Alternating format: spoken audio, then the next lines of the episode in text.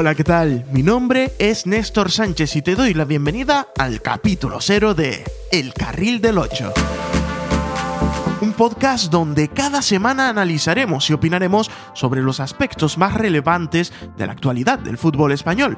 Si te fijas, uso la primera persona del plural, y es que muchas veces te contaré lo que pase desde mi punto de vista y compartiré contigo mi opinión, pero otras tantas no seré el único que lo haga. El carril del 8 también es tertulia, debate, entrevistas, pero sobre todo es entretenimiento. Así que no perdamos más tiempo con presentaciones y vamos allá. Me gustaría aprovechar este capítulo para explicarte el porqué del nombre del podcast. No siempre se han usado los números en la camiseta de los jugadores. Es más, el primer partido en el que los jugadores de ambos equipos lucían números en sus dorsales fue en la final de la Copa de Inglaterra en 1933, entre el Everton y el Manchester City. No fue hasta seis años después que se hizo obligatorio su uso, eso sí, para todos los equipos en las competiciones inglesas. La función principal del uso de los números en la vestimenta de cada jugador era y sigue siendo identificar a cada uno de ellos, pero además cada número tenía una relación con la posición en el campo que ocupaba el jugador que lo vestía, sobre todo en los tiempos en los que los equipos jugaban con un esquema táctico 2-3-5. En esta formación, el 1 era para el portero, cosa que en la mayor parte de las ocasiones sigue siendo igual. El 2 y el 3 para los defensas, 4, 5 y 6 para los centrocampistas y el resto hasta llegar al 11 para los atacantes. Esto cambió con la llegada de nuevos sistemas tácticos como el 4-3-3 o el 4-4-2. El portero seguía manteniendo el 1, el 2 y el 3 pasaron a los laterales, 4 y 5 se reservaron para los centrales y el 6 era para el mediocentro defensivo.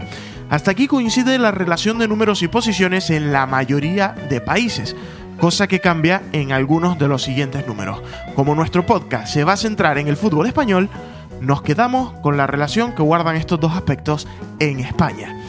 Quien vestía el número 7, por lo general, era jugador de banda. El 10 dependía del sistema. En un 4-3-3 era media punta, pero en un 4-4-2 era extremo. Lo mismo pasaba con el 11. En el 4-3-3 ocupaba la banda, pero en el 4-4-2 lo vestía uno de los delanteros. El 9, como no, el 9 era el delantero centro puro. Y el 8 el 8 se le atribuía al mediocentro creativo, también denominado de enganche o mixto. Por lo general, el hombre por el que siempre pasaba el juego, siempre que hablemos de fútbol de combinación, que además es el que yo más admiro. Así eh, vas conociendo un poquito más por dónde van mis gustos también futbolísticos. La zona del campo que suele ocupar este jugador se denomina el carril del 8 y ahora también nuestro podcast.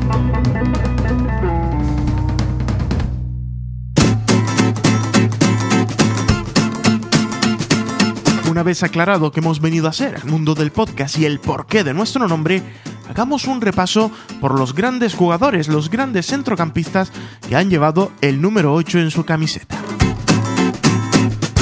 Gerson de Oliveira Nunes vistió el 8 con Brasil. Sandro Mazzola vistió el 8 con el Inter de Milán, al igual que Sir Bobby Charlton el considerado mejor jugador de todos los tiempos de Inglaterra. Vistió el 8 con el Manchester United y con la selección inglesa. Marco Tardelli también lo hizo con la Juventus de Turín, al igual que Sócrates con la selección brasileña. El que fuera entrenador del Fútbol Club Barcelona en la década del 2000, Frank Rijkaard, vistió el 8 con el AC Milán y la selección holandesa.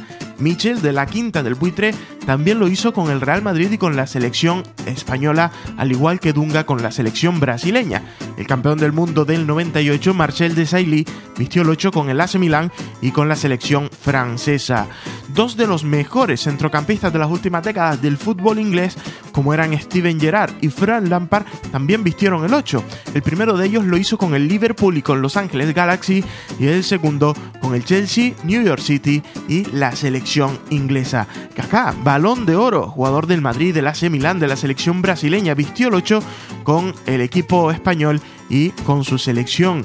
Y como no, para mí el mejor centrocampista de todos los tiempos español, Xavi Hernández, vistió el 8 no con el Barcelona donde llevaba el 6, pero sí con la selección española. Otro de los mejores españoles como Andrés Iniesta no lo vistió en la selección española que llevaba el 6, pero sí que en el Fútbol Club Barcelona y lo sigue vistiendo en el Vissel Kobe japonés, equipo en el que milita actualmente hemos conocido a todos esos jugadores históricos, o por lo menos los que más me han llamado a mí la atención de los últimos tiempos que han vestido el 8 en el fútbol. Pero además en la actualidad también siguen vistiendo el 8 muchos centrocampistas.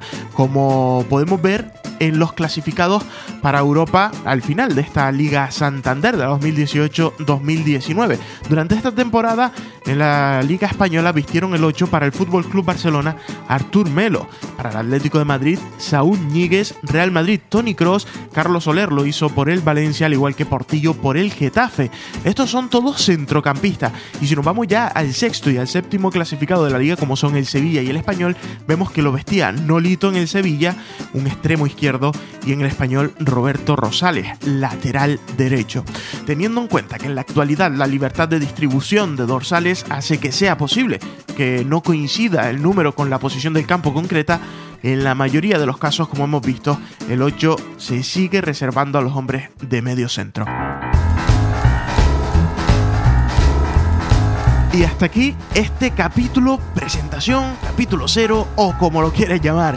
Simplemente queríamos saludar, avisarte de que ya estamos por aquí y que aprovechando el cierre de la campaña 2018-2019 y el comienzo del mercado de fichajes, en no mucho tiempo nos volveremos a escuchar.